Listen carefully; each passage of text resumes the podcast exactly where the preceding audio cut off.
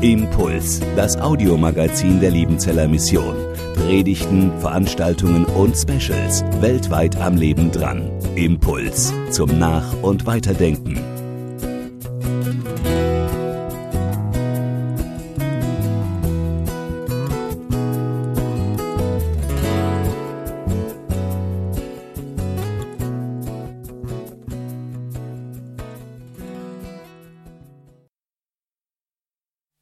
Gnade sei mit euch und Friede von Gott, unserem Vater und unserem Herrn Jesus Christus. Amen.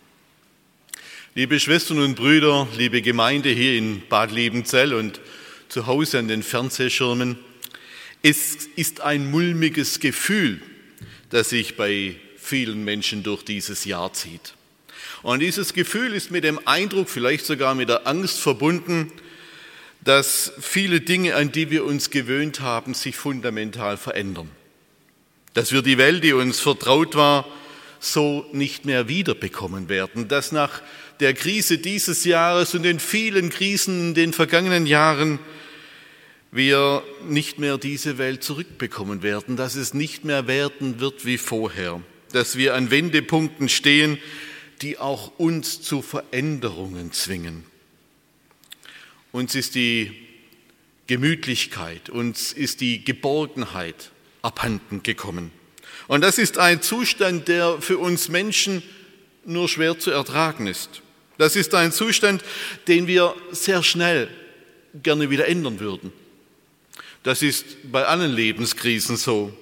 Wir würden sie gerne schnell hinter uns bringen, wenn wir gesundheitliche Probleme haben, wenn wir Beziehungsprobleme haben, wenn wir finanzielle Probleme haben, das würden wir gerne schnell wieder hinter uns bringen. Und so ist es auch mit den globalen Krisen.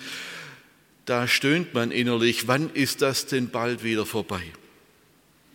Unser Predigtext an diesem Morgen, der spricht auch in so eine Krisensituation hinein, als der Prophet Jeremia vor 2600 Jahren seinen Brief an seine jüdischen Landsleute schreibt, die nach Babylon verschleppt worden waren, da war das Volk Gottes in der größten Krise seiner bisherigen Existenz. Und in diese Krise hinein spricht ein Brief, den der Prophet Jeremia im Auftrag Gottes schreibt. Und ich lese aus dem Sendbrief Jeremias an die Verschleppten in Babylon aus Jeremia 29, die Verse 1 bis 14 in Auszügen. Jeremia schreibt, dies sind die Worte des Briefes, den der Prophet Jeremia von Jerusalem sandte an den Rest der Ältesten, die weggeführt waren, an die Priester und Propheten und an das weg ganze Volk, das Nebukadnezar von Jerusalem nach Babel weggeführt hat. So spricht der Herr Zebaut, der Gott Israels zu den Weggeführten, die ich von Jerusalem nach Babel habe wegführen lassen. Baut Häuser und wohnt darin, pflanzt Gärten und esst ihre Früchte. Nehmt euch Frauen und zeugt Söhne und Töchter, nehmt für eure Söhne Frauen und gebt eure Töchter Männern, dass sie Söhne und Töchter gebären. Mehrt euch dort, dass ihr nicht weniger werdet. Suchet der Stadt Bestes, dahin ich euch habe wegführen lassen, und betet für sie zum Herrn, denn wenn's ihr wohl geht, so geht's auch euch wohl. Denn so spricht der Herr, wenn für Babel 70 Jahre voll sind, so will ich euch heimsuchen und will mein gnädiges Wort an euch erfüllen, dass ich euch wieder an diesen Ort bringe. Denn ich weiß wohl, was ich für Gedanken über euch habe, spricht der Herr Gedanken des Friedens und nicht des Leides, dass ich euch gebe Zukunft und Hoffnung. Und ihr werdet mich anrufen und hingehen und mich bitten, und ich will euch erhören. Ihr werdet mich suchen und finden, denn wenn ihr mich von ganzem Herzen suchen werdet, so will ich mich von euch finden lassen, spricht der Herr, und will eure Gefangenschaft wenden und euch sammeln aus allen Völkern und von allen Orten, wohin ich euch verstoßen habe, spricht der Herr, und will euch wieder an diesen Ort bringen, wo, ich euch habe wegführen lassen. Was war geschehen? Der babylonische König Nebukadnezar hatte das jüdische Volk oder zumindest die Führungsschicht und nachher einen Großteil dieses Volkes nach Babylon verschleppen lassen. Das war die Reaktion auf eine so abenteuerliche wie wahnsinnige Politik der jüdischen Könige vor dieser Katastrophe. Und für diese Juden, die dort weggeschleppt wurden, war Babylon nicht nur ein fremdes Land, nicht nur ein feindliches Land, nicht nur ein heidnisches Land, nein, es war auch noch ein unreines Land. Ein Land, in dem aus ihrer Sicht der Gott Israels weit, weit, weit weg war. Jeder Jude dachte, hier ist Gott nicht, hier kann er nicht sein. Wie soll ich dann hier leben können? Diese Menschen hatten auch das Gefühl der Ungeborgenheit, mit dem sich unsere Seele so sehr schwer tut. Der Glaube dieser Juden war von einer Reihe von Gewissheiten geprägt. Und zu diesen Gewissheiten gehörte, dass der Jerusalemer Tempel, der auf dem Zionsberg in Jerusalem stand, dass das der heiligste Ort äh, auf Erden war. Dieser Tempel war sozusagen etwas wie das Wohnzimmer Gottes, dort konnte man ihm begegnen. Und diese Heiligkeit hatte dort ihre höchste Verdichtung. Und diese Heiligkeit nahm, je weiter man sich von diesem Tempel entfernte, in konzentrischen Kreisen, so wie bei Zwiebelschalen, nach außen hin ab. Und jenseits der Grenzen des Landes Israel war diese Heiligkeit nicht mehr da. Und in Babylon, so glaubten es die Juden jedenfalls, konnte man Gott nicht mehr begegnen. Da war er nicht. Da waren sie fern von Gott. Hier konnte man kein heiles, kein friedvolles Leben führen und deshalb konnte man hier eigentlich gar nicht leben. Von der äußeren Not, dem Hunger und der Feindschaft der Babylonier mal ganz abgesehen. Es war zum Davonlaufen. Mehr Krise war nie. Und in diese Situation dieser Menschen schreibt Jeremia diesen Brief. Und der Grundton dieses Briefes ist ein seelsorgerlicher Rat. Der erste Punkt, nimm an, was du nicht ändern kannst. Nimm an, was du nicht ändern kannst. Jeremia macht seinen Adressaten in Babylon in diesem Brief klar, dass sie 70 Jahre in Babylon bleiben würden. An eine rasche Heimkehr ist überhaupt nicht zu denken. Das bedeutet, dass fast alle dieser Juden in Babylon sterben würden.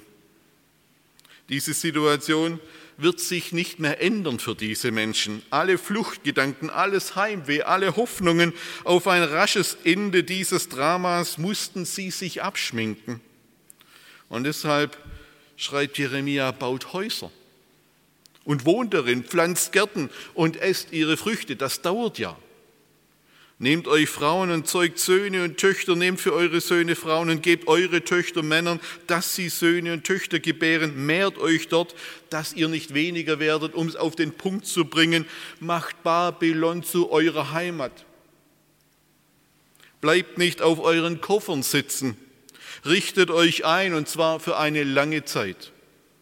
Die Grundaufgabe ihres Lebens war es jetzt, das anzunehmen, was sie nicht mehr ändern konnten. Die Grundaufgabe war es jetzt, diese Lebenssituation als eine Berufung Gottes anzunehmen und zu begreifen, dass auch hinter dieser dramatischen, katastrophalen Lebensführung eine göttliche Pädagogik stand. Er war es, der sie hat wegführen lassen, macht Jeremia deutlich. Und gleichzeitig sagt er, ich habe Gedanken des Friedens und nicht des Leides, dass ich euch gebe Zukunft und Hoffnung. Das ist auch Gottes Botschaft. Das heißt, dass diese fürchterliche Situation Gottes Hand nicht entzogen ist, dass das, was die Juden in Babylon erlebten, kein Los eines blinden Schicksals war, keine willkürliche Laune eines unberechenbaren Gottes, sondern die vom Gedanken des Friedens und des Shalom geprägte Führung Gottes, der seinem Volk Zukunft und Hoffnung geben möchte, gerade in Babylon, gerade an dem Ort, wo sein Volk das Leben als völlig unmöglich empfindet. Liebe Schwestern und Brüder, wir wurden nicht in fremde Länder verschleppt, Gott sei Dank.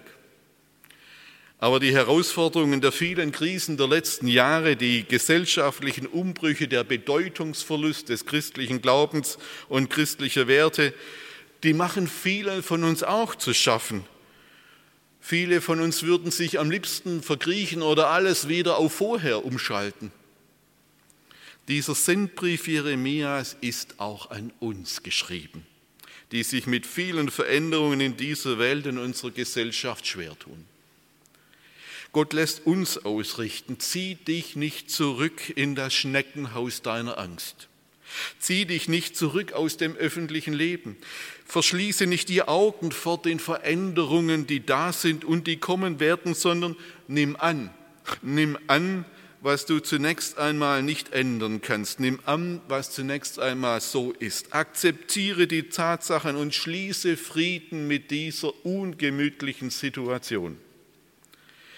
Es ist doch auch im Raum des Politischen nicht anders wie in unserem persönlichen Leben. Wenn die Krisen kommen, wenn eine gesundheitliche Krise kommt, eine familiäre Krise, eine wirtschaftliche Krise, dann werde ich nur weiterkommen, wenn ich erst einmal die Tatsachen annehme, wie sie sind. Wenn ich die Dinge nicht annehme, wenn ich mich der Krise nicht stelle, sie nicht wahrnehmen will, dann werde ich sie nicht lösen können. Erst wenn wir unsere momentane Lebenssituation, die wir nicht einfach beliebig einmal ändern können, als eine Berufung Gottes entdecken, dann können wir einen Sinn in ihr entdecken.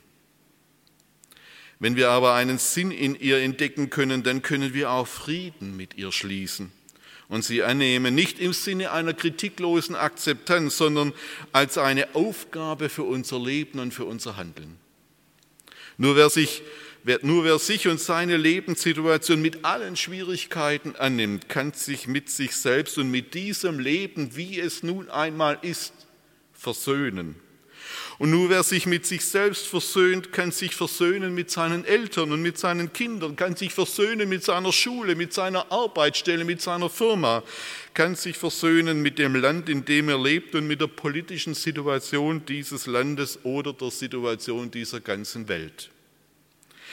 Menschen, die sich mit sich selbst und ihrer Situation, auch der politischen und gesellschaftlichen Situation nicht versöhnen, die benehmen sich in aller Regel auch unversöhnlich. Unversöhnlichkeit führt aber nie, nie in die Zukunft. Wir verriegeln uns und anderen das Leben, wenn wir die Dinge nicht annehmen, die wir zunächst einmal nicht ändern können. Und es gibt so vieles, was wir auf die Schnelle nicht ändern können. Und es gibt manches, was wir gar nicht ändern können. Wenn unsere Studierenden in Liebenzell mit dem Studium fertig sind, dann fragen wir sie ja, was sie sich so beruflich vorstellen können. Und wenn sie sich einen Dienst in der Weltmission vorstellen können, dann fragen wir sie weiter, was sie sich denn da so vorstellen können und was sie sich nicht vorstellen können. Wir fragen auf gut Neudeutsch nach den No-Go-Areas. Vielleicht kennen Sie das. No-Go-Areas sind die Gegenden in bestimmten Großstädten dieser Welt, wo man als Tourist besser nicht hingehen sollte, weil es da viel zu gefährlich ist. Und genauso sollten dann auch unsere Studenten, Studierenden, sollen dann auch unsere Studierenden sagen, dies oder jenes wäre für mich eine No-Go-Area. Wenn wir nun mal diesen Brief von Jeremia nehmen, dann hat Gott sein Volk buchstäblich in eine No-Go-Area geschickt. An einen Ort, wo jeder Jude sagte, das geht gar nicht, da kann ich überhaupt nicht leben, da kann ich nicht bleiben. Aber genau in diesem Ort, in Babylon, hat Gott seine Heilsgeschichte vorbereitet. Nach 70 Jahren Gefangenschaft konnten die Juden wieder zurückkehren nach Juda und Jerusalem. Aber das Interessante und Spannende ist, die meisten sind geblieben. Die meisten sind geblieben und nicht nur das, in den kommenden Jahrhunderten sind Hunderttausende und Aberhunderttausende Juden auch in die Diaspora gezogen, nach Babylon oder in den Westen bis nach Spanien, so dass im ersten Jahrhundert nach Christus, in dem Jahrhundert, in dem Jesus Christus gelebt, gestorben und auferstanden ist, in dem sich der christliche Glaube, das Evangelium verbreitet hat, überall zwischen Spanien und Persien viele hunderttausend Diaspora-Juden lebten. Dann passiert das Wunder, dass viele von denen zum Glauben an Jesus Christus kommen und dass diese nunmehr Diaspora-Juden Christen zu Trägern des Evangeliums geworden sind. Wir können uns die frühe Missionsgeschichte überhaupt nicht denken ohne den Glauben dieser Diaspora-Juden Christen, die das Evangelium hinausgetragen haben in die große Welt des römischen Reiches und weit darüber hinaus.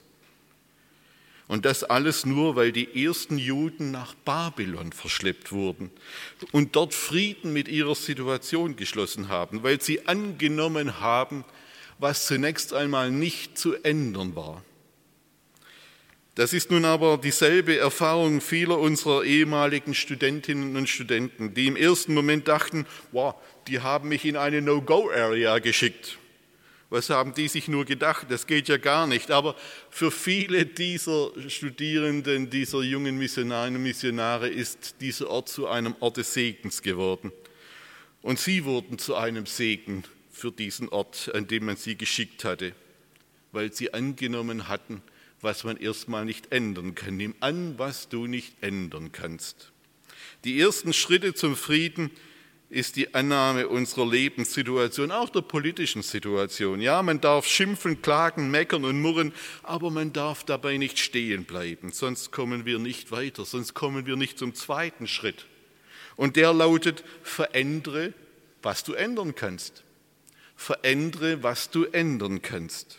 Dieser Brief der steckt voller Überraschungen. Jeremia schreibt diesen Juden im Exil nicht nur, dass sie dort 70 Jahre lang irgendwie aushalten sollen, sondern dass sie das Weltreich Babylon mitgestalten sollen.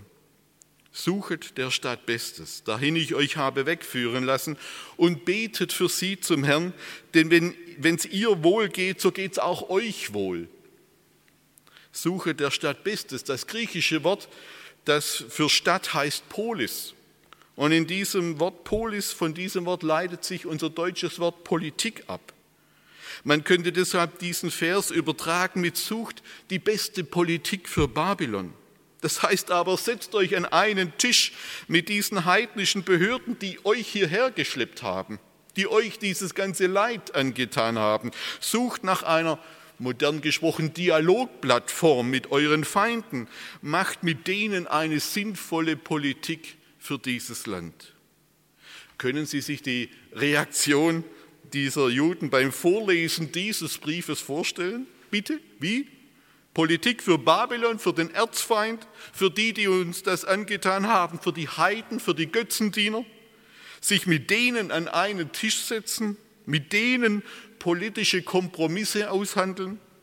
Das war für die meisten Juden eine theologische No-Go-Area.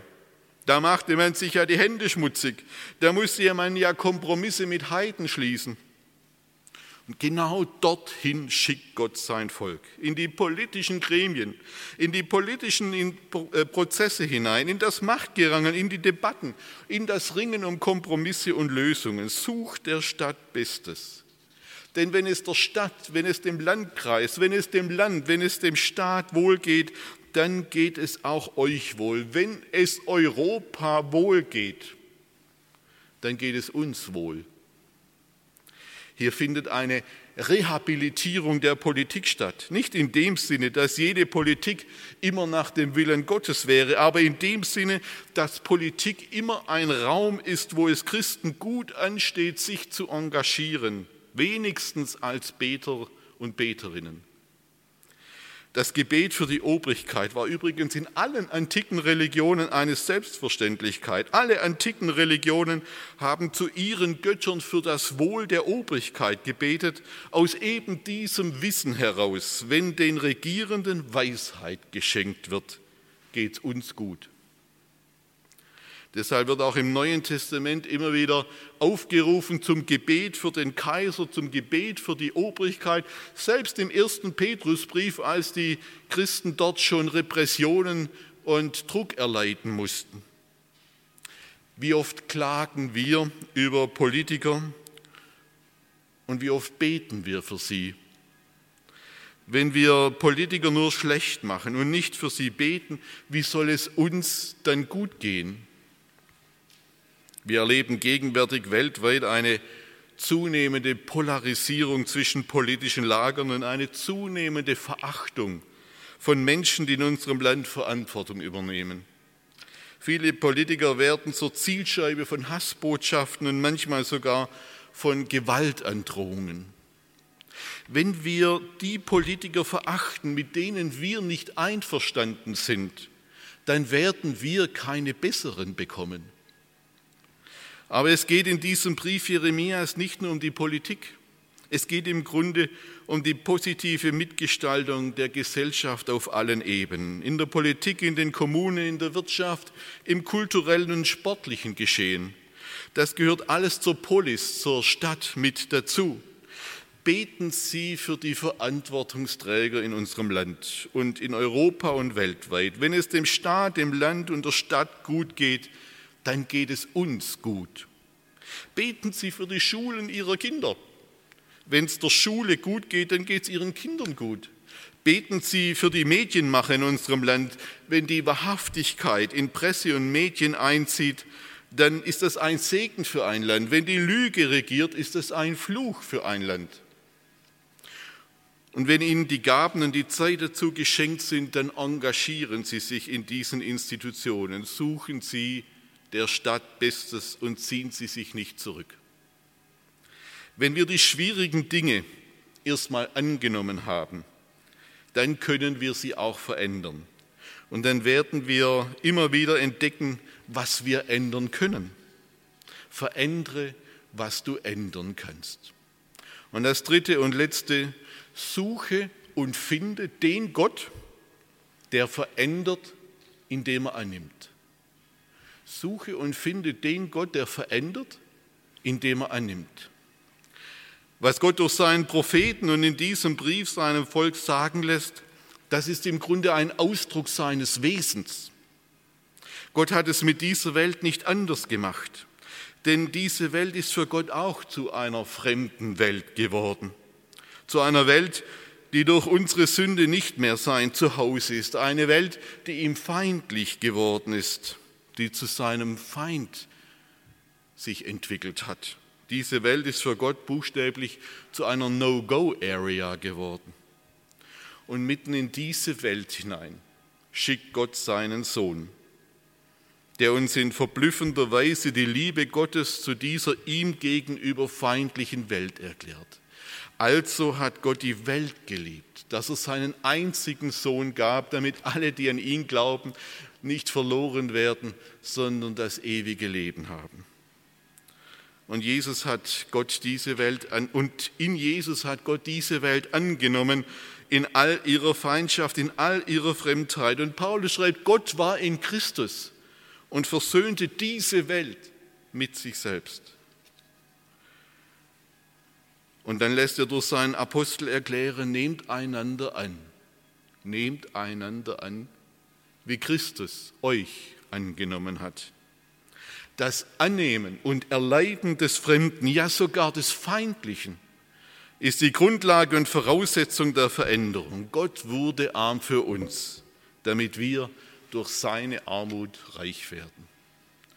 In unserer Welt der Hassbotschaften, der Anklagen, der Diskriminierungen und Diffamierungen ist das Annehmen des anderen und sogar das Annehmen des Feindes der einzige Weg, der weiterführt, der einzige Weg, der Zukunft und Frieden verheißt.